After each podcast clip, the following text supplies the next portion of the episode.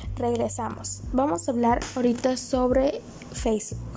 A mí me encanta esta red social porque te da herramientas muy eficaces para los que se dedican a la compra y venta de productos.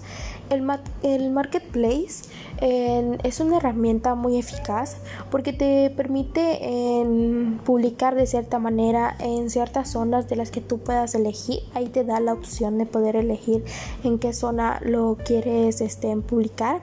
También Facebook te ofrece esto de poder publicar en tu perfil puedes poner si tu perfil quieres que sea un perfil comercial o quieres que sea un perfil personal. Ahí depende del uso que tú le quieras dar a tu perfil. También en te permite de crear publicaciones y poner ahí mismo la descripción de tu producto y el precio. Y también me impresiona bastante Facebook porque te da la opción también de crear tu propia página. Esta página ya sea que la uses de la misma forma para vender o ya sea como para dar a conocer tu servicio.